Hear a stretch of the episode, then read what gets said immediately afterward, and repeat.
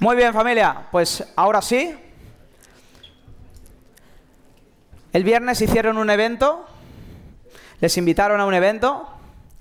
El sábado lo petaron en Madrid con un evento de mil personas.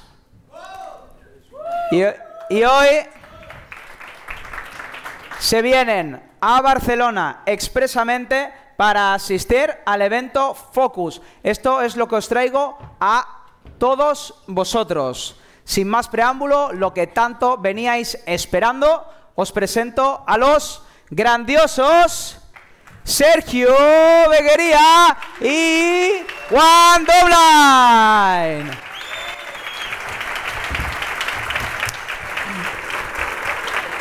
¿Qué tal, brother? ¿Cómo estáis?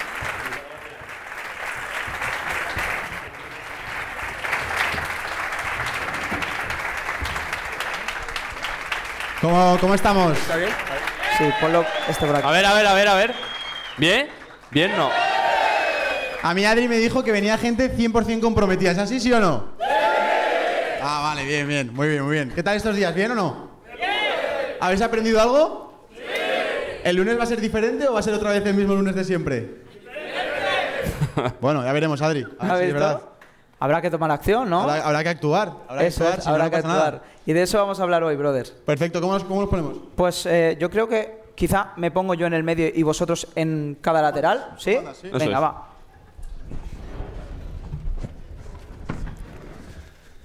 Bien. Joder, qué cómodo se está aquí, ¿no? Oh. Más que ayer, ¿eh, Sergio? Sí, macho. Hostia. Tenemos unas sillas de mierda en Madrid, macho. Estos son sofás. Chicos, Ah, sí, que sí. sepáis que compartimos un montón de targets, ¿eh? Casi ves? todos os conocían. Flipas. ¿Conocíais o no? ok. Vale, pues eh, mira, familia, os hago un pequeño adelanto, ¿vale? No me interesa tantísimo vuestra historia, porque eso lo pueden ver en YouTube, en pues muchísimos podcasts que os han hecho.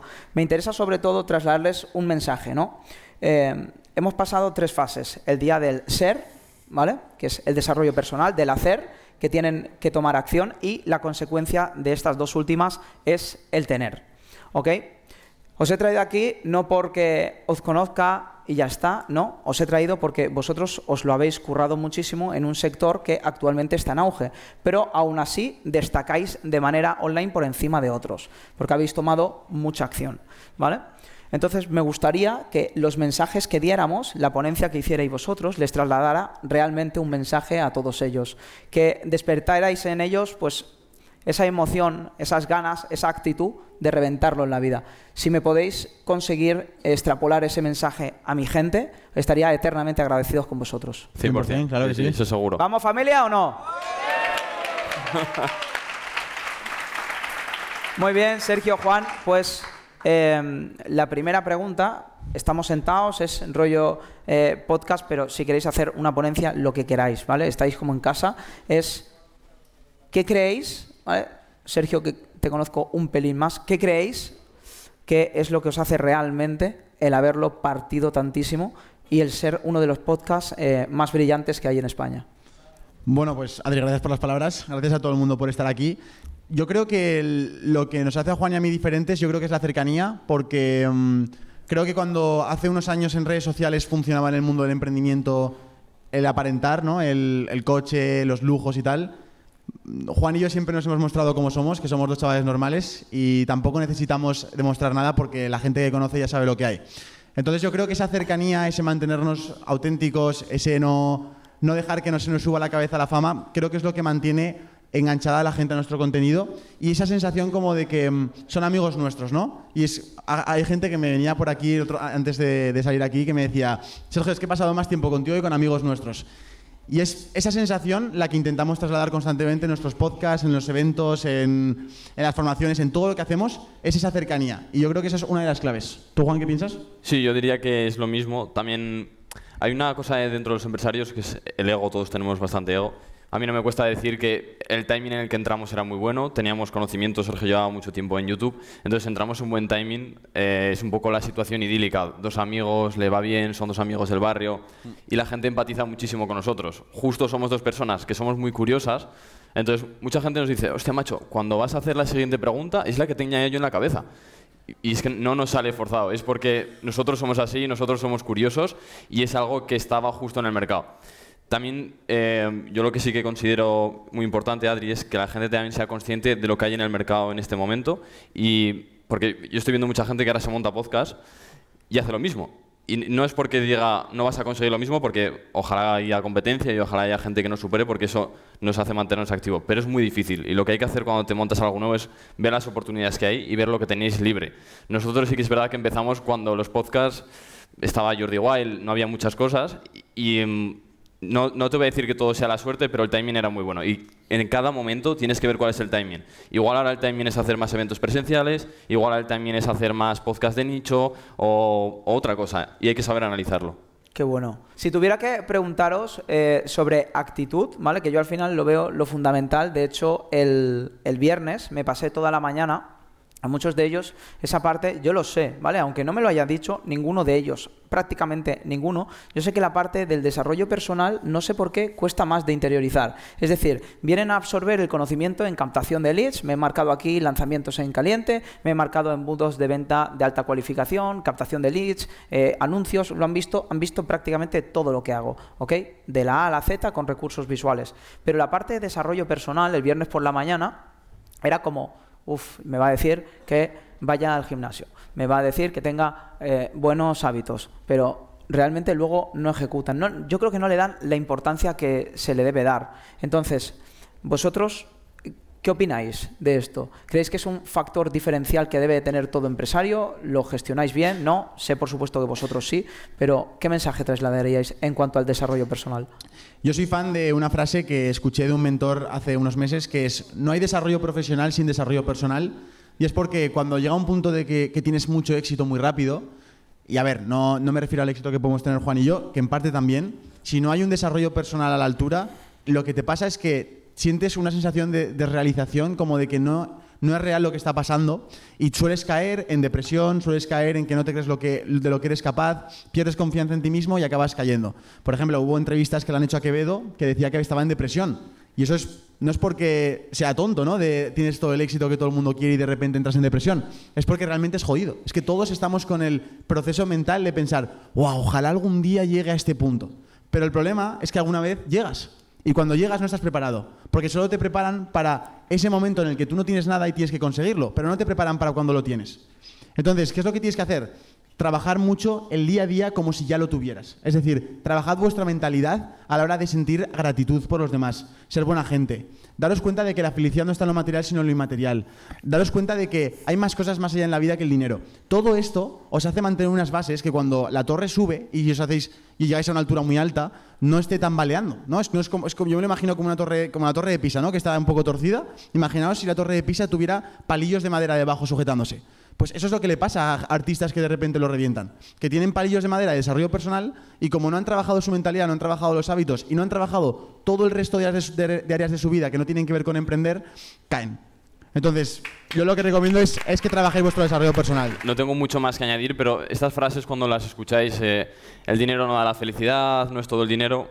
A ver, eh, normal se, se, dice esta frase cuando ya la parte del dinero la tienes cubierta, no hay que decirla cuando no la tienes cubierta. Pero en mi caso, yo por ejemplo, ya llevaba tres años intentando emprender. Yo empecé intentando emprender en Amazon, luego en e-commerce. Bueno, de hecho, aquí está Gaizka, que yo lo seguía en el tema de Amazon.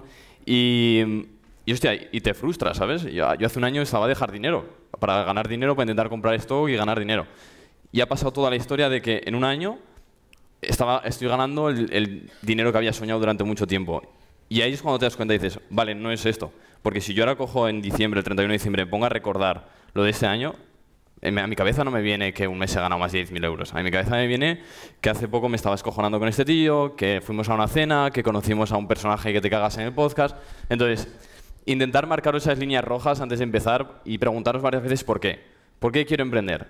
¿Por qué quiero tener este coche? ¿Cuánto cuesta tener el coche que tiene Lucena? Y no hablo de dinero, hablo de sufrimiento.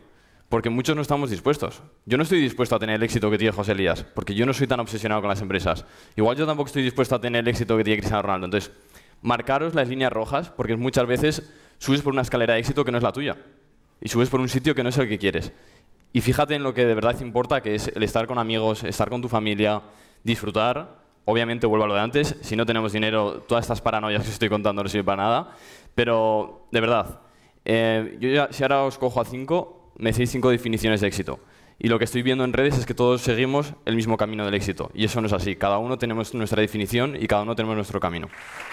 Qué bueno, chicos. Mirad, eh, creo que ayer o antes de ayer he perdido, realmente, de verdad, eh, chicos, he perdido la noción del tiempo. O sea, es que he dormido 6-7 horas en, en, días, eh, preparándolo todo para que saliera sumamente perfecto. La verdad que eso que dicen que, que, oye, que el perfeccionismo pues es un problema, no sé, a mí la verdad que la calidad es lo que me hace destacar, o sea, es así, yo destaco por la calidad de, mi, de mis cosas, entonces intento que sean todo, todo lo mejor posible. Eh, pero hicimos un ejercicio que era el eh, qué estás haciendo actualmente, el por qué lo estás haciendo y el para qué lo estás haciendo.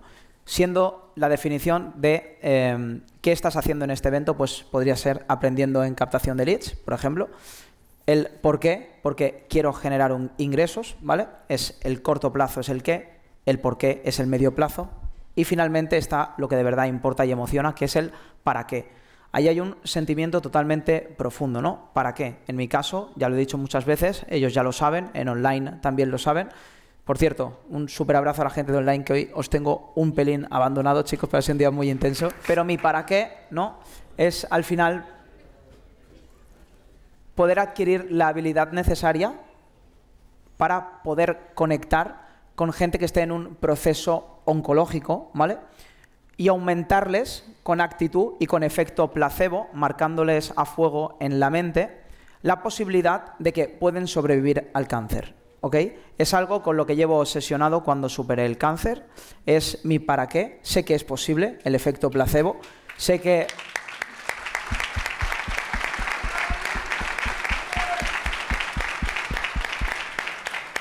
Yo lo he vivido, chicos, como, como no habéis estado estos días, pues yo tengo un cuadro en, mi, la habitación de, de, en la habitación de mis padres, de la casa de mis padres, donde era mi habitación, y en ese cuadro, pues de 15 personas eh, faltan eh, 8, ¿no?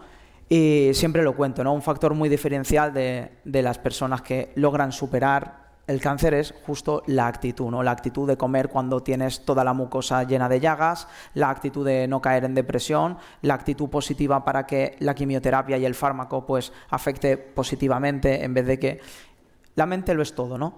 Eh, y mi para qué sería llenar estadios, implementar el efecto placebo y que la gente se fuera de ese estadio aún sabiendo que va a fallecer sabiendo que va a sobrevivir para aumentar sus posibilidades de superarlo. ¿ok? Ese es mi para qué de todo esto y de lo que estoy haciendo actualmente. Si os tuviera que decir a vosotros dos, que sois súper jóvenes, eh, lo estáis reventando, ¿para qué hacéis? Y ojo con esto, ¿vale? Porque el para qué debe ser algo que real te eh, emocione. Si el para qué no te emociona, piensa que realmente no creo que ese sea tu para qué. ¿Ok? Entonces, me gustaría preguntaros vosotros que lo estáis reventando, ¿para qué hacéis todo esto? Yo creo que, que cuando hablamos de pra- para qué, propósito, todo esto, em, creo que empezamos por un motivo más egoísta, que es el pensar en nuestra libertad, el pensar en la vida que queremos tener. Luego lo acabas trasladando a algo que va fuera de ti, ¿no? Creo que, creo que ahora mismo, si pensáis en, en hacer trabajar, trabajar duro por beneficiaros económicamente o buscar la libertad, creo que es normal. Creo que cuando empiezas es normal que lo que persigas sea algo más monetario, algo más eh, materialista. Pero va a haber un punto en el que os dais cuenta de que, como os decía antes, lo material no llena. Y necesitas que haya una misión más grande que ti mismo para poder hacerte continuar y hacerte, pues nosotros venir desde, desde Madrid hasta aquí solo para hacer el evento, luego irnos otra vez y seguir. Bueno, la semana que viene tenemos otros 10 podcasts. Económicamente lo necesitamos. A lo mejor no necesitamos ir a trabajar tan duro, pero hay una misión detrás. Y eso es, un poco lo que pregunta Adri, que yo creo que es, no sé, eh, yo cuando, cuando pienso en mí, eh, digo, ¿qué pensará el Sergio de 85 años, no? ¿Qué pensará ese, Sergio cuando mira hacia atrás en su vida y diga, tío, has pasado un tiempo que ya no va a poder volver y que ese mismo tiempo lo podías haber aprovechado mucho más? Podías haber sido mucho más útil al mundo. Entonces, ese pensamiento de no ser útil, ese pensamiento de no aprovechar los años de mi vida, me quema, me quema mucho por dentro y me quemó en su día cuando, cuando empecé. Era como que no podía aguantar un día más sin intentar compartir mis aprendizajes, aunque no tuviera ni idea. Tenía 16, no, era experto en nada, no, no, sabía hablar, no sabía editar vídeos, no sabía grabarme y decidí empezar en YouTube porque no podía aguantar esa sensación de perder el tiempo. Y es lo que yo quiero que tengáis aquí ese pensamiento de, oye, ¿qué va a pensar vuestro yo de 80 años? ¿Qué va a pensar vuestro yo de dentro de 10 años respecto al día de hoy? ¿Habéis tomado una decisión? ¿Habéis tomado un camino que estáis orgullosos? Yo es lo que intento pensar y lo, que intento luchar cada día. Yo obviamente cuando miro hacia atrás este año estoy orgulloso de lo que he hecho. Para mí es, he, labrado un camino que no, ha sido solo ha sido beneficioso para mí y para los míos, sino que también he, ayudado a mucha gente. Me venía gente aquí agradeciéndolo.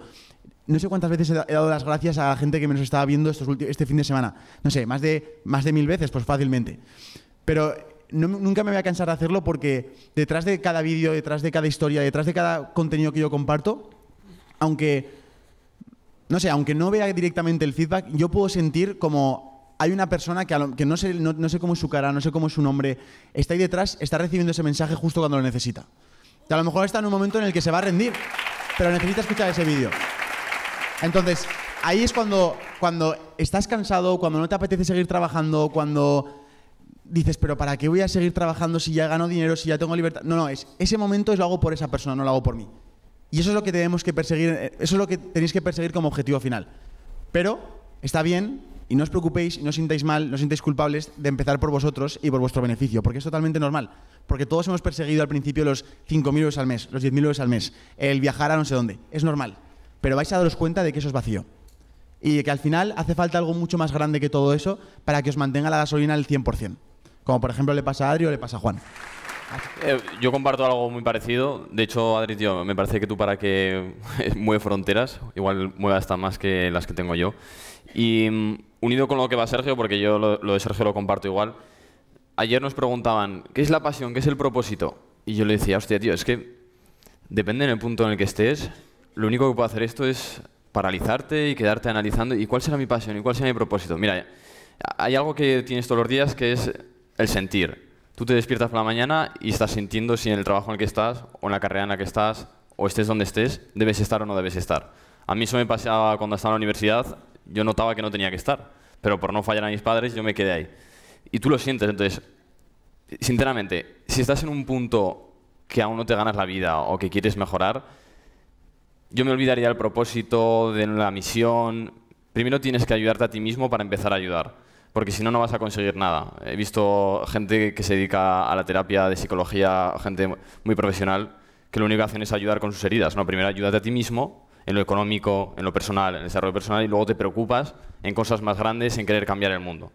Yo pienso que ese es el paso a paso, y por eso creo que deberíais escucharos, ver lo que sentís y ir en esa dirección. Aunque igual penséis que tu entorno seguramente pensará que estáis un poco locos o que no valís para eso. Yo, de hecho, tengo una anécdota muy chula que contar. En, el instituto era un poco... A ver, no era un, bandarra, pero hacía alguna travesura que otra, ¿vale? Gamberrillo, gamberrillo. Sí, un gamberrillo. Gamberrillo. Y, bueno, pues un día vi que un chico, con el típico gomete este, tapó una cerradura y no fueron al examen. Digo, coño, yo ya con mentalidad de empresario digo, esto lo escalo. Me vengo, me vengo por la noche aquí y tapo todas las cerraduras de instituto y el lunes no entran ni Dios. Y estamos todos de vacaciones. Hice eso y me pillaron. Básicamente que me pillaron. y te comiste lo tuyo y del otro. sí. me pillaron y, y, la jefa de estudios, el mensaje que les trasladó a mis padres, que de hecho me vine a buscar a clase, abrieron la puerta y en jefatura estaban mis padres llorando.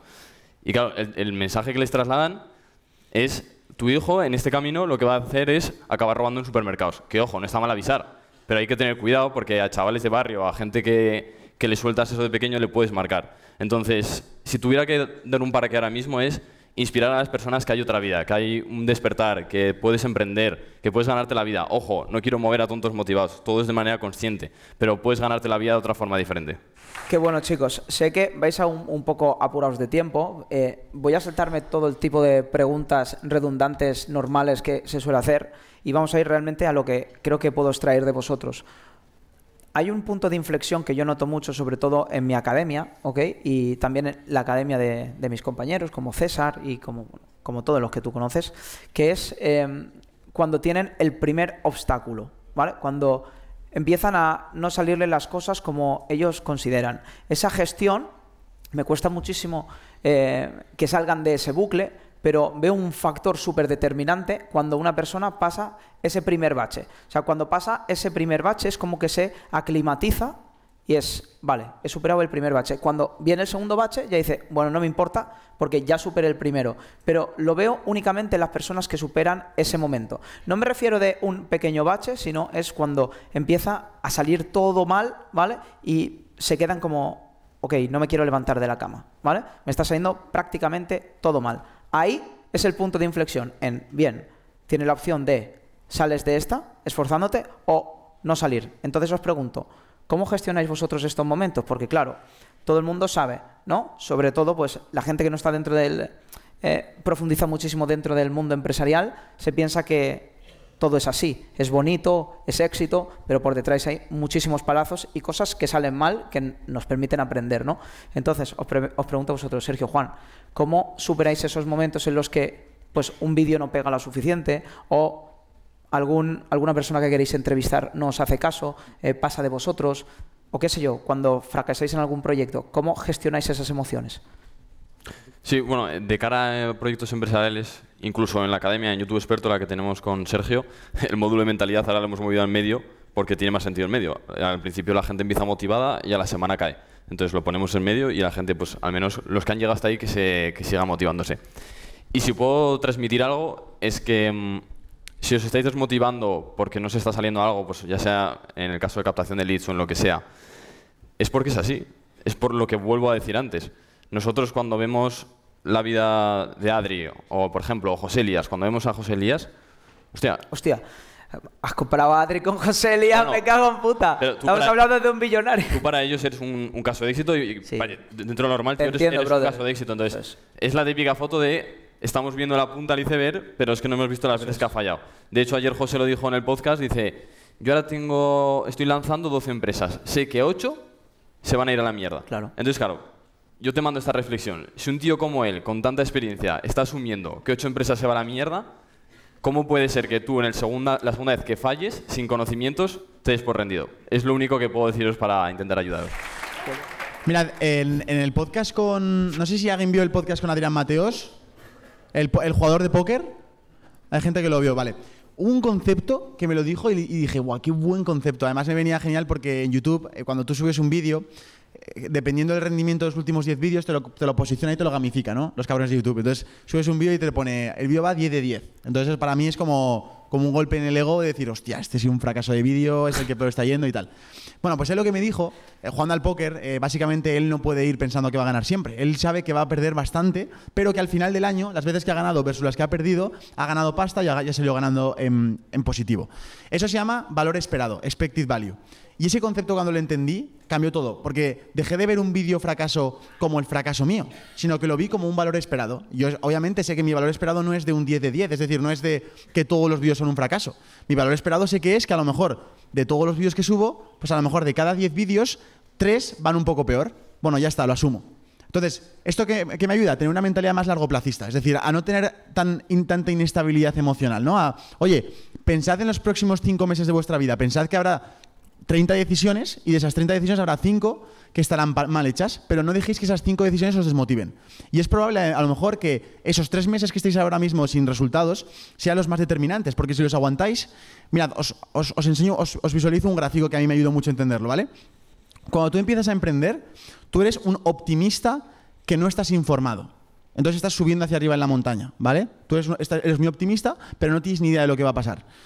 De repente, cuando pasa un poco de tiempo, caes, esa colina hacia abajo. Entonces entras en una fase que se llama em, pesimismo informado, porque tú te has informado de lo que hay en el mundo y te das, en el sector, en ese caso, por ejemplo, en el marketing de leads, en YouTube, lo que sea, y te das cuenta que no es tan fácil, te das cuenta que no era tan rápido, te das cuenta que va a tocarte trabajar mucho. Entonces te deprimes. Y ahí entras en el valle de la muerte. Y ese valle es el determinante. Si tú lo superas, te sigues informando, te sigues formando, te sigues, trabajando duro, sales de ese valle y entras en la fase más bonita, que es el optimismo informado. Que es cuando tú tienes información y tienes todos los datos que necesitas para poder ser optimista de verdad. Y ahí es cuando suceden las cosas. Entonces, si cuando empezábamos nuestro canal de YouTube o empecéis vuestro emprendimiento, solo os quedáis en el valle de la muerte, ¿sabéis lo que le pasa a todo el mundo? Que entra en ese optimismo de la nueva oportunidad, emprende, llega a esa fase del Valle de la Muerte y salta otro proyecto en el que empieza otra fase de optimismo desinformado y otra vez al Valle de la Muerte. Entonces va saltando de valles de la muerte, valles de la muerte y nunca consigue nada. Entonces, ¿qué es lo que os recomiendo? Que ese bache lo agradezcáis, porque es que ya estáis, ya estáis en esa fase. Ya es lo único que os queda es subir hacia arriba. del objeto brillante. Es justo eso. Ves algo que brilla, te vas a ello. Oye, cuando se eh, apaga un poquito, te vas, te vas a otro. Qué bueno, tío. Súper, súper bueno. O sea, me estoy... Brutal, ¿eh? Brutal. Es que habéis visto, habéis visto estos chavales, ¿eh? Eh, Es que os traigo lo mejor, es así. Se iba a comentar, ¿qué opináis vosotros, chicos, eh, sobre la posición de tener una persona en la que os inspiraros o eh, un mentor, mm, apalancaros en la curva de crecimiento o en el conocimiento de otra persona? ¿Qué opináis? ¿Lo estáis haciendo actualmente? ¿No? Mira, eh, anécdota graciosa, ¿vale? Ahora mismo en mi WhatsApp eh, tengo una conversación activa con una persona que, eh, bueno, se llama María, le tengo mucho cariño, y es, eh, forma parte de una academia, de un instituto en el cual yo, bueno, llevo consumiendo durante muchos años. Y estaba pensando en el tren de vuelta aquí, había dos horas 40, digo, ¿qué me voy a regalar yo para mi cumpleaños? Porque, por cierto, mañana es mi cumpleaños. No hace falta que hagáis nada de ruido, da igual. Para mí... ¡Cumpleaños feliz! ¡Cumpleaños feliz! ¡Te deseamos! Sergio. ¡Cumpleaños feliz! Madre mía, Adri, ¿cómo, cómo pasa la vida, macho? Hace nada era- era- tenía 21, ahora tengo 22. Hostia, increíble, ¿eh? O sea, se pasa volando, macho. Qué Cabrón, todavía no se le ha caído ni un pelo al mamón este. Ahí estoy, a ver, si, a ver si me crece un poco la barba, tío. a mayor. No, el, el caso es que la conversación que estoy teniendo con esa persona es de que me informara más acerca de un programa, de un máster. Un máster que es sobre desarrollo personal. Y de verdad, esto no es algo que esté preparado ni nada, es justo salir a la conversación. Y digo, hostia, informar un poco más del máster porque es que me apetece darme ese autorregalo. ¿no? Entonces, ¿qué quiero decir con esto? Que precisamente ahora que es cuando mejor me va, es cuanto más desarrollo personal necesito. Cuando ahora es cuando en principio menos formación necesito, es cuando más invierto. Los momentos en los que tú dejas de aprender, dejas de crecer, en la vida no te quedas estancado en el sitio en el que estás. No es como si dijeras, como en el avión, ya he llegado a 10.000 pies, venga, pongo el piloto automático y me quedo aquí. No, no, el avión, si os fijáis, constantemente está volando un poco hacia arriba, porque sabe que va a caer hacia abajo. Entonces, esto es igual. Si yo quiero mantener el éxito que tengo ahora o superarlo, no, puedo dejar de meter información en mi cabeza, de estar constantemente consumiendo podcasts, consumiendo cursos, eh, contratando a mentores. Si hay alguien que ha pasado por el proceso y me puede ahorrar partes del camino y encima me puede centralizar la información, es que voy a invertir el dinero. O sea, ¿qué son 2.000, 3.000, 4.000 euros comparado con un año, comparado con dos años? La comparación es irrisoria. O sea, ojalá yo pudiera tener otra vez 21, un año más, para poder sacarlo de ventaja y poder aprovechar todo ese tiempo y esa información. O ojalá me hubiera alguien ahorrado o me hubiera avisado en 2018 cuando empecé en YouTube que era normal no tener resultados el primer año. Y que a lo mejor estaba cometiendo constantemente el mismo error y eso me estaba haciendo perder el tiempo. Hubiera tenido resultados antes. Me hubiera hecho a lo mejor, en este caso no tiré la toalla, ¿no? Pero imagínate, lo normal es que la gente tire la toalla. O sea, hay un estudio, si llegas a tener más de nueve episodios en tu podcast, for- formas parte del 1% de los podcasts. O sea, para que veáis lo escalofriante que es el cortoplacismo de la gente actualmente. Entonces, 100% estoy a favor de invertir en mentores, de tener a gente referente. Y va- vamos, lo importante de todo esto no es simplemente tener ese referente al que escuchas, sino sobre todo actuar, intentar convertirte tú en tu propio referente. Intentar que cuando tú te eches a la cama digas, hostia, es que la persona que yo quiero ser es que me, me- me encanta. O sea, es decir, estoy, estoy viviendo fiel a mis principios. Como, decía, como dice Yados, que además lo hemos conocido los dos en Miami, ser la persona que admiras y respetas. Literal, esa frase tiene mucha verdad. Es échate a la cama y no quieres cambiarte por nadie que has conocido hoy. No te quieres cambiar ni por mí, ni por Juan, ni por Adri. Te quieres cambiar por ti mismo porque eres la única persona que está viviendo tu videojuego y que estás enamorado de él. Da igual, ese es el punto el que tienes que estar.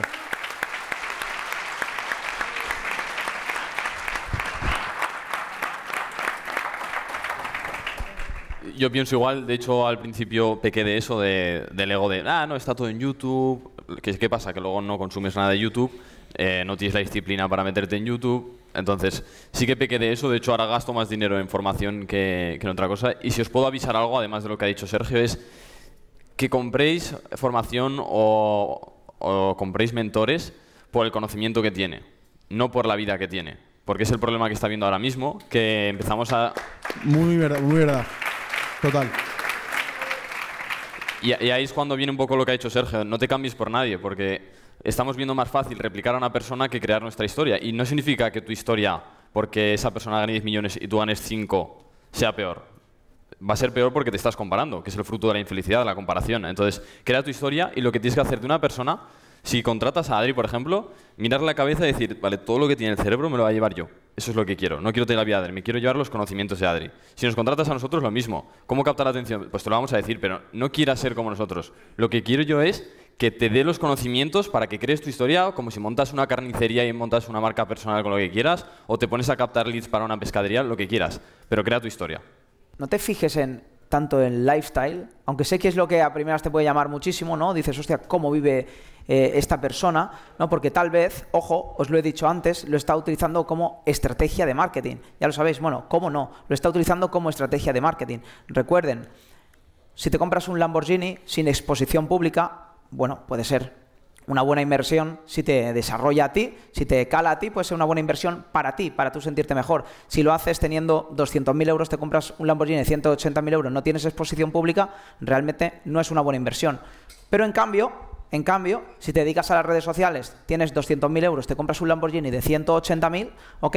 Estás haciendo una inversión publicitaria. Ya lo he explicado antes, pero fijaos lo que os dice. No os fijéis tanto en eso, que es una estrategia de marketing. ¿Por qué? Porque realmente te está vendiendo. Fíjate mucho más en el conocimiento que tiene esa persona, lo que te puede aportar. Pero no solo en cuanto a conocimiento en materia, sino también en cuanto a conocimiento en desarrollo personal. De hecho, yo digo algo, siempre lo he dicho, todos los que estáis aquí lo sabéis, ¿ok? Donde yo formo más a mi gente no es en el conocimiento de marketing. Yo no soy la persona, ni siquiera me considero estar en el top 20, top 30 o top 150 de que saben más de marketing digital de España. En cambio, sí que me considero una persona superando un coma, superando un cáncer y después saliendo de unos barrios más pobres de España y poder conseguir lo que he conseguido, sí me considero bastante fuerte en el ámbito del desarrollo personal. Por eso siempre digo yo, 80% desarrollo personal, 20% conocimiento.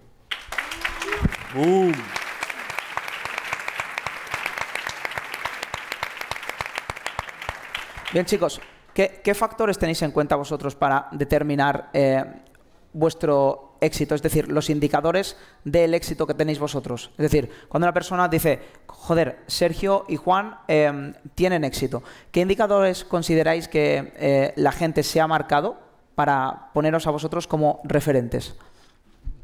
A ver, em, otra, el, éxito para cada uno es, una cosa distinta, ¿no? Pero para mí el éxito me, me baso un poco en la definición del éxito que tiene eh, Naval Ravikant. No sé si alguien lo conoce de aquí, es un tío muy crack que tiene un libro muy bueno. Le hicieron un libro de su recopilación de información que se llama El Almanaque un, segundo, fijaos, ¿vale? Recalco algo. Fijaos cómo dicen nombres de gente que la gran mayoría, este por ejemplo ni siquiera yo conozco, pero ¿por qué? Porque Sergio se nutre constantemente. Es decir, no es una casualidad que él esté aquí sentado, ¿ok? Invierte en formación. Indirectamente, con su lenguaje, os lo está diciendo, no solo a vosotros, sino también a mí. ¿Veis? Vale. Mm, total. Entonces, para mí el éxito qué es? Mira, el éxito para mí muchos factores, ¿no? Cada uno tiene una pata vertical. Es, miro mi cuenta bancaria y me gusta, éxito. Miro mi cuerpo en el espejo y me gusta, éxito. Me despierto un lunes por la mañana y me gusta la vida que tengo, éxito. Eh, me proponen un plan que me apetece y puedo tener tiempo libre y tengo la disponibilidad y la libertad para poder hacerlo, éxito en mi vida. Si cumplo esas cuatro, o bueno, o llamo por teléfono o quiero hacer un plan social y tengo amigos para poder hacerlo y gente en la que confiar, aunque no tenga nada, también es éxito. Si cumplo estas cinco patas, para mí es haber tenido éxito. Y me da igual el número, me da igual el porcentaje de grasa, me da igual eh, la cantidad de libertad que yo tengo, mientras se cumpla y no me comparo con nadie, que por cierto soy el primero que, me, que caigo en comparaciones, es que he tenido éxito en mi vida. Ya te digo, de un año ahora el cambio ha sido total. la definición de éxito cada mes me cambiaba. Yo tenía un éxito en enero y en mayo tenía otro éxito y ahora tengo otro éxito. Pero no deja de ser que respetes un poco tus valores, que los valores son aquellas cosas que puedes determinar tú, que puedes controlar tú y que afecta a la sociedad de manera positiva. Controlar tú me refiero es que tú puedes ser buena persona, decidir que eres humilde, decidir tratar bien a las personas, pero tú no puedes controlar ser famoso o que la gente te mire, esos son los valores que te van a mandar a la mierda, que son los que te van a acabar en comparaciones. Entonces, fijo mis valores como, oye, soy buena persona con la gente que me rodea, pues sí. Eh, ¿Me mantengo bien económicamente? Sí. Si todo eso lo tengo alineado y todo eso va bien, ya os digo, eh, estamos hablando de la comparación muy por encima. Es muy difícil no compararse. Y ojo, compararse para inspirarse está bien. Si tú te inspiras de vernos a nosotros o de ver a una persona que está por encima y te motiva a trabajar, está bien. Otra cosa es que la comparación te genere envidia. Que la envidia básicamente es que tú ves a esa persona y quieres que no lo tenga. Eso va a acabar contigo. Porque te puede destruir. Y, pasa eso, y sobre todo en el sector de las redes sociales que estamos nosotros, que está todo lleno de resultados, de capturas a la cuenta bancaria, de capturas a los suscriptores, y puede acabar en la mierda. Entonces ya te digo, determina tus valores y eso es lo que te va a marcar el éxito durante toda tu vida. ¿Qué hábitos consideras tú, por ejemplo, hábitos eh, positivos que son indiscutibles en tu día a día? ¿Vale? O sea, quiero que les hagas entender cuáles son los hábitos que jamás, pase lo que pase, tú en el día em, los haces. O sea, pase lo que pase, da igual que vueles 10 horas, que tengas que irte a Miami, que vengas a un evento tras otro evento, tras otro evento, ¿qué es lo que siempre haces en cuanto a hábitos positivos? Vale. Eh, primero hay que entender contextos. Hay momentos en los que yo no puedo cumplir estos hábitos. Hay veces en los que no puedo entrenar, no puedo dormir y todo lo que os voy a contar ahora hay veces que no hago nada de ello. Por ejemplo, Adri ahora está, lleva durmiendo un poco estos días, pero porque hay algo que es más importante que el mismo, él se ha quitado de la ecuación. Entonces, eso hay que entenderlo. Hay, hay épocas de sprint, hay épocas en las que no puedes dar para más. O sea, Juan y yo hemos tenido épocas de no parar absolutamente nada. Ni tener tiempo para amigos, ni tener tiempo para, para parejas, ni tener tiempo para nada, porque es lo que, lo que demanda el proyecto. Esos son fases de sprint. Pero si es, quitando esas, esas semanas o días eh, sueltos, yo, para mí, fundamental es dormir. Creo que es la base. O sea, creo que yo noto cuando literalmente duermo siete horas en vez de ocho, lo noto. Noto como me cae, me cae la concentración, cae la calidad de mis ideas. De hecho, hoy mismo hoy me despertaba a las diez y media de la mañana, porque ayer lo que pasó en el evento fue demasiada resaca energética y me, me dejó vacío absolutamente. O sea, imaginaos tener que estar sonriendo delante de mil personas. Gracias, gracias por venir, un placer. Intentar. Esa gente ha venido desde Mallorca, desde cualquier parte del mundo para verte. Te, te entiendo, eh, bro. Te, deja, te deja vacío energéticamente. Que si me deja vacío me cago en la hostia. Estoy con los Beroca, es un Pues- amigo que me meto, que no Ya, paro. ya- ya me cuentas mañana que ahora te despiertas. Vas a ok. Pues el, el caso es eso. Para mí dormir básico, eh, la alimentación, yo os prometo que yo antes, como no era consciente, no escuchaba mi cuerpo, no sabía que era tan importante, pero yo, o sea, con Juan es que a veces flipamos, es terminar, nos apetece por, porque lo que sea, nos apetece comernos una hamburguesa, llegamos al hotel después de comernos la hamburguesa y decimos, madre mía, nos- o sea, me ha dejado como si estuviera resaca. O sea, estamos hasta mareados de, la- de- de comer eso. Entonces, tener buena alimentación, que para mí principalmente es comer muy variado, comer cosas limpias, cosas que tu abuelo entiende. O sea, un oreo tu abuelo no lo entiende. Pero sin embargo, unas pechugas con lechuga las entiende, ¿verdad? Pues eso es un poco lo que tienes que hacer. Y, no tener que comer mucho. Intentar comer un poco menos de lo que podéis comer en tu- vuestra máxima capacidad. Hacer deporte, entrenar. eh, con que vayáis tres cuatro veces al gimnasio está bien. Eh, hacer algo, yo que sé, si os gusta la bici, salir con la bici, salir a correr un poco, lo que queráis, pero mantener esa, vivo esa llama de deporte y mantener vuestra cabeza funcionando. Bien sea o, o resolviendo problemas en vuestro trabajo o, o aprendiendo más cosas. Pero una de las dos. O sea, es decir, no puede acabar un día sin que tu cerebro no ha, no- ha sido como un motor que se haya puesto en marcha y haya funcionado. O bien sea para escuchar un podcast, venir a un evento y aprender, o para trabajar y empujar un proyecto. Hay días que yo he estado literalmente todo el día de vacaciones en la playa, en una hamaca, lo que sea, y no he sido nada feliz. Yo digo, ¿por qué no he sido feliz? Y ya, claro, porque me ha faltado una pata que es la de trabajar el cerebro. Tiene que haber un equilibrio en todo. Así que, si hacéis estos hábitos, y sobre todo, asumís que no todos los días vais a estar al 100% de motivados y que todos los días van a ser los días más productivos de vuestra vida, y aguantáis el tiempo suficiente, es inevitable que pasen cosas buenas en vuestra vida. Inevitable. En mi caso, los hábitos, es que paso más rato con este tío que con mi pareja, entonces los hábitos son muy, son muy parecidos. Yo lo único que os puedo decir que a los hábitos les deis sentido, porque veo mucho que es, hostia, me despierto a las 5 de la mañana, hago esto, hago lo otro, pero yo creo que la gente ni se pregunta por qué lo hace. Si lo pensáis, las 5 de la mañana, pero ¿tienes algo que hacer? Porque igual no tienes nada que hacer, para eso quédate durmiendo y descansas mejor. Entonces, em, yo creo que empieza a cobrar sentido, por ejemplo, el ayuno para mí cobra sentido porque por la mañana quiero estar a tope y porque quiero trabajar más, porque me quiero formar más, porque quiero crecer más. Entonces, si a todos los hábitos le das un sentido y empiezas a saber por qué lo haces, te va a ser mucho mejor. Si empiezas a hacer deporte, yo hago deporte, por ejemplo, para mantenerme bien, para todo el rato que estoy sentado, pues tener bien la espalda, estar concentrado, pero no hago deporte para ser culturista. Entonces, saber por qué hacéis cada cosa y determinarlo todo al mismo sentido y al mismo norte al que vais. Qué bueno.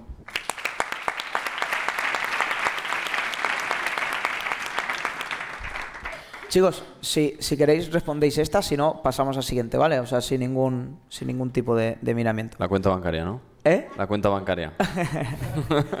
¿Cuánto dinero tenéis? ¿Y cua- cuánto habéis follado? Os digo, em, ¿cuál ha sido a nivel individual, no como podcast, ok? Vuestro peor momento. O sea, el peor momento de decir, "Uf, hostia. Yo, por ejemplo, cuento el mío, ¿vale? Fue el año pasado. eh, tuve una ruptura con eh, Irina. Luego, eh, después de nueve años y ahora pues hace meses hemos vuelto.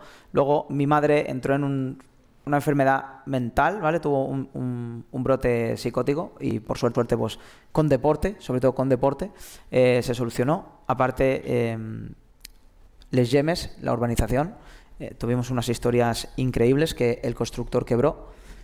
Y, y, bueno, diferentes handicaps eh, a nivel familiar, ¿vale? Me encontraba súper, súper mal, pero es eso, ¿no? Fue como un día de bajón y lo siguiente pensamiento fue, venga, voy a reventarlo, esto me va a hacer crecer, estoy seguro que voy a ir paso por paso, volviéndome a alinear, solucionando un problema, soluciono, voy a otro, si no puedo solucionarlo, por lo menos intento mejorarlo, ¿ok? Voy a otro, voy a otro, y así he hecho hasta estar en este momento en uno de las mejores situaciones de mi vida, de hecho, pues estos de días van a marcar un antes y un después en mi vida, ¿no? Entonces te digo, Sergio, ¿quieres comentarnos cuál ha sido el peor momento de tu vida? Claro, 100%. Em, mi corta vida han pasado cosas, eh, por ejemplo, como una lesión que tuve en el fútbol, yo creo que ese es el momento que más me ha marcado. Em, tenía 12, 13 años, mi sueño era ser futbolista y un partido cualquiera me parte en el fémur a la altura de la rodilla, lo que afecta a una zona del crecimiento y si hubiera sido simplemente esa lesión, se hubiera quedado ahí ya está, en tres meses me recupero y vuelvo a jugar a fútbol. El problema es que como afectó a una zona del crecimiento, hizo que mi, que mi etapa del crecimiento del estirón eh, justo se viera afectada y mi pierna creciera con valgo. Y valgo significa como. Imaginaos una X, ¿vale? Pues mi pierna derecha era literalmente como una X, tenía como la, la rodilla metida un poco hacia adentro. Bueno, un poco no, bastante. Y eso imaginaos el complejo para un adolescente en la ESO, que lo único que quiere es la apariencia, el estatus, el ser guay, y te ves truncado, o sea, te ves con ese, con ese choque emocional de madre mía que no me miren la, la pierna, ¿no? Ese, ese complejo que tenemos todos mentalmente. Eh, eso me hizo encima volver a intentar jugar a fútbol otra vez para volver a recuperar mi estatus, porque era lo único que tenía en ese momento, ya que solo sabía jugar a fútbol. Intenté volver a jugar y a lo que intenté volver a jugar me rompí el ligamento cruzado. Hostia. Otros cinco meses de, re- de rehabilitación y encima muy dolorosos. Y ahí fue como un momento con 14, 15 años en el que tuve que tomar la decisión de dejar el fútbol, que era mi pasión.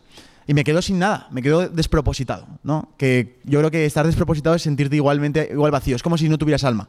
Y es una sensación horrible. Me acuerdo que me refugié en videojuegos, eh, aumenté mi peso, es- estaba fatal. Como os decía antes de mi definición de éxito, pues imaginaos todo lo contrario, ¿no? Entonces en ese momento fue cuando gracias un poco al entorno, a mi familia, a mi hermano, a mi padre, y les veía entrenar todos los- todas las semanas, veía hace- hacer un poco de pesas en, en la terraza de mi casa, un día dije, bueno, tengo que hacer algo de deporte, voy a, venga, voy a ir con ellos. Y entonces me acuerdo que hacía un día dominadas, otro día flexiones, y hacía eso tres o cuatro veces por semana. Eso fue lo que me salvó, porque eso me hizo ver un pequeño progreso que me inició como una especie de llama en mí de qué guay esto de sentirte mejor que el día anterior. Y a partir de ahí fue una bola de nieve, porque eso de- después llevó a que mi contenido en YouTube que yo consumía ya no fuera sobre videojuegos, sino que fuera sobre entrenamiento. Y eso me llevó a no solo sobre entrenamiento, sino sobre hábitos. Y los hábitos llevó un poco al desarrollo personal y a la mentalidad. Y eso llevó al emprendimiento. Y entonces ahí fue cuando descubrí con 17 años que había gente fuera en otras partes del mundo que estaban ganando mucho dinero, 8.000, 10.000 euros al mes, mientras estaban por cualquier parte del mundo con 17 años. Yo tenía 16. Y entonces ahí fue cuando dije, y eso por suerte tuve ese pensamiento de, si esta gente ha podido, ¿por qué yo no puedo? Y era constantemente ese pensamiento en mi cabeza. Y por eso empecé tan pronto. Por eso parece que soy tan joven y he conseguido cosas que a lo mejor son bastante buenas, pero es porque llevo seis años realmente. Seis años. O sea, realmente la gente de mi generación ahora mismo eh, están acabando la carrera y no tienen ni idea de lo que están haciendo. No tienen ni idea ni, del máster que van a estudiar, ni, ni siquiera cómo, cómo funciona el marketing, ni cómo funciona, ni qué es una oferta, ni cómo hacer una buena oferta, ni, ni entienden de cómo usar las redes sociales. No saben hacer nada. Entonces, ese momento fue un punto de inflexión para mí y me hizo encontrar mi norte. Es decir, nunca sabes después de los momentos más duros lo que, lo que te va a venir después. Y yo creo, de hecho, que incluso los momentos más duros como Adri, yo por ejemplo creo que Adri es muy complicado ganarle a ser resiliente porque ha sido capaz de aguantar un cáncer. O sea, si eres capaz de aguantar un cáncer, ¿qué cojones te va a importar que llegue el día del evento Adri y de repente se encuentre con que la mitad del equipo se ha pirado, que las luces no vayan y que el vídeo no vaya en el proyector? Estoy seguro de que saldría sin ningún tipo de equipo a toda la gente que está aquí hablando a pulmón y haría el evento. Y si no puede, de verdad, es que esa es la resiliencia que hace falta.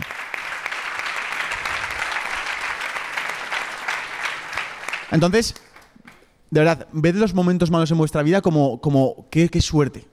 O sea, yo miro a Adri y digo, qué suerte que ha podido pasar por ahí. Qué suerte de poder tener esas aptitudes ya en su ADN. Ojalá yo tener ese nivel de resiliencia, ojalá tener ese nivel de trabajo duro, ojalá tener ese nivel de constancia.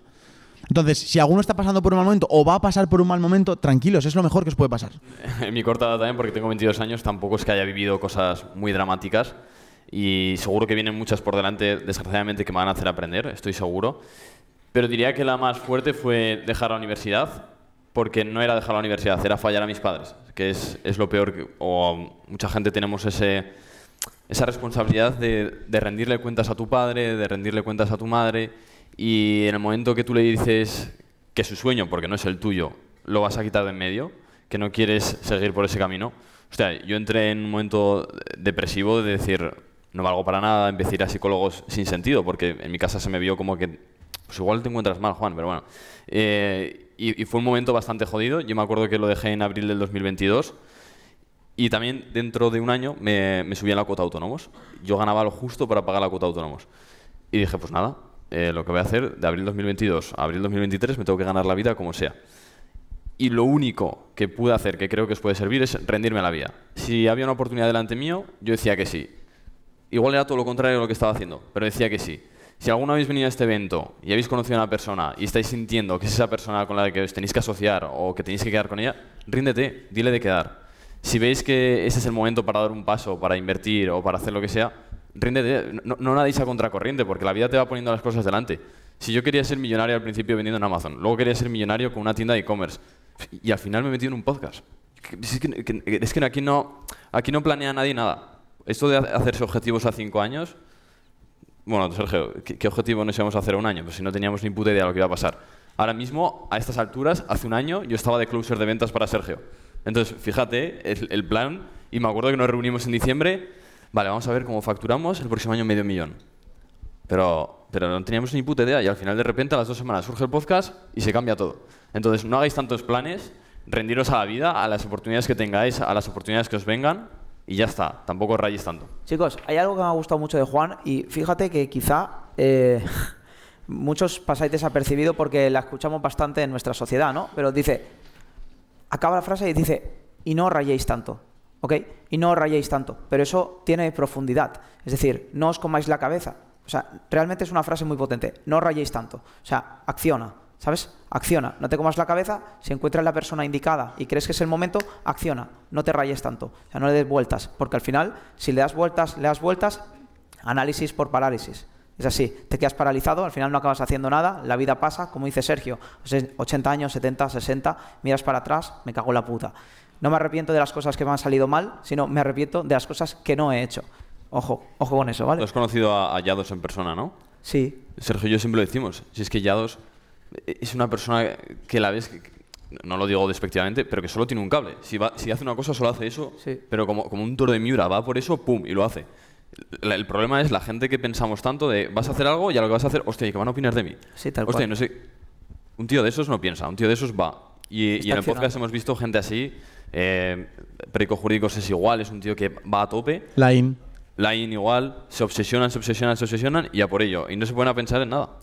Sí, mira chicos, yo eh, no tengo el, el gran privilegio que tenéis eh, vosotros, seguramente porque toda la parte de redes sociales, de hecho, Sergio, recuerdo que hace como dos o tres años incluso te pedí ayuda para, para mm, crecer. Para llevarte al canal de YouTube. Sí, sí, yo, esto- yo estaba, en ese momento estaba eh, con el síndrome del objeto brillante y en vez de poner foco en mi marca personal, veía una forma de ganar dinero el llevar canal a otros emprendedores. Y yo le llevé al canal a César Rivero, creo que ha estado aquí, ¿no? En este Sí. evento. Yo estuve un año llevando el canal de YouTube a César Rivero.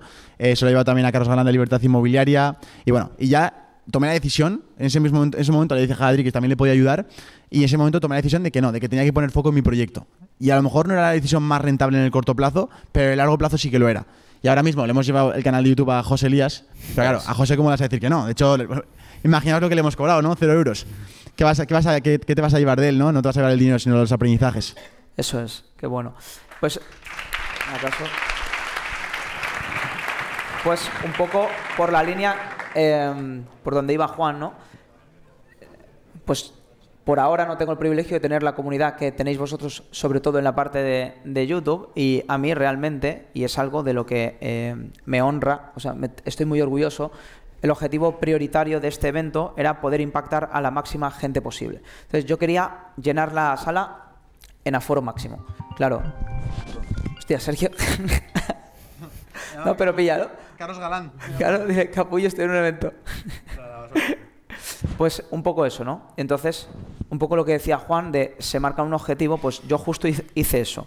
O sea, el primer webinar en directo que yo hice, ahora os estáis familiarizando más con esto, no fue del todo bien, ¿vale? Yo siempre he vendido de manera online, de hecho tenemos un amigo en común en el cual hice el primer lanzamiento con él y fueron pues 108.000 euros de facturación sin ni siquiera hacer lo que actualmente se hace y cómo se vende, es decir, fue como un popurrí de cosas y al final salió bastante bien. Eh, entonces yo estoy muy acostumbrado a poder vender online servicios digitales, ya sea para la agencia o para la academia y luego la constructora. ¿no? Em, pero en este caso yo pensaba que la venta de las entradas presenciales iba a ser prácticamente igual, ¿no? Eh, iba a hacer un lanzamiento y ¡boom! lleno. Y no fue así. O sea, hice el lanzamiento y creo que vendí unas 35 entradas presenciales. O sea, me quedé como, hostia, Mm, algo ha pasado aquí. Recuerdo, lo he contado, ellos ya lo saben, que hubieron como 20 minutos en lo cual no pude controlar mi inteligencia emocional, ¿no? Y pegué una mini bajada. Pero de repente se acercó Mark, mi socio Mark, el director creativo, y me dijo, eh, tío, pero si esto está hecho. O sea, brother, si es lo que tú siempre nos inculcas, o sea, es que es el trabajo, o sea, lo que tenemos que hacer ahora mismo es puto reventarlo. De hecho, empezamos a documentar todo, que eso en, en el apartado del desarrollo personal fui documentando todos los vídeos y ha sido súper bonito porque empezaba, bueno, ya tenemos 20 más, al día siguiente era, ya tenemos 35 más, el día siguiente era, le acabamos de echar 16 horas al día y por fin hemos llegado a las primeras 100, 150, 200, 300, hasta pues las 600 entradas que, se han podido vender, ¿no? Así que... Y ya por último, chicos, que sé que tenéis bastante prisa, lo sé, es la última pregunta y es, ¿sois felices? Muchísimo. Pero también, estoy, también no, soy feliz todos los días. Y también hay momentos de llorar, hay momentos de estar rayado, hay momentos de estar desmotivado o sea, creo, creo que el problema está en querer estar a un nivel de felicidad constante. Creo que, creo que la dualidad es, como, es lo que ha creado este universo. De está, existe la luz y existe la, ausencia de luz, existe el hombre y existe la mujer. Pues es normal que para que haya felicidad exista la infelicidad. Es que de hecho, si no existe la infelicidad, no sabríamos lo que es la felicidad. Exacto. O sea, que acéptala como es, que es, es la vida, es así. Es normal. Es lo que dice Sergio. Si es que cuando no, no conoces el infierno, la luz tampoco la vas a conocer. Entonces, buscar la, felicidad a veces te puede convertir infeliz. El estar, ¿y dónde está la felicidad? Hostia, céntrate, lo que os he comentado antes. ¿Qué sientes? ¿Por dónde quieres ir? Disfruta, céntrate en disfrutar. Y donde no disfrutes, muévete y ves a un sitio donde quieras pasártelo bien. Y tampoco, y vuelvo a decir, y no rayéis tanto por ir a por esa felicidad que a veces os puede volver locos. Qué bueno.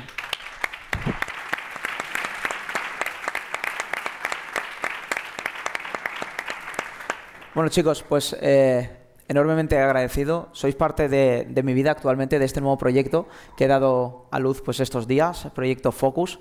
Estoy seguro que este evento va a dar mucho que hablar. De hecho, es un proyecto que le tengo muchísima estima. Va a ir creciendo a lo largo del tiempo y que vosotros hayáis estado en mi primer evento presencial Focus. Para mí es todo un honor. Muchísimas gracias por impartir tanto conocimiento a mi gente. Gracias a ti, tío. Gracias, Adri, gracias. Chicos, un aplauso muy fuerte, por favor. Gracias, tío. Muchas gracias. Tengo un plan. Tengo un plan.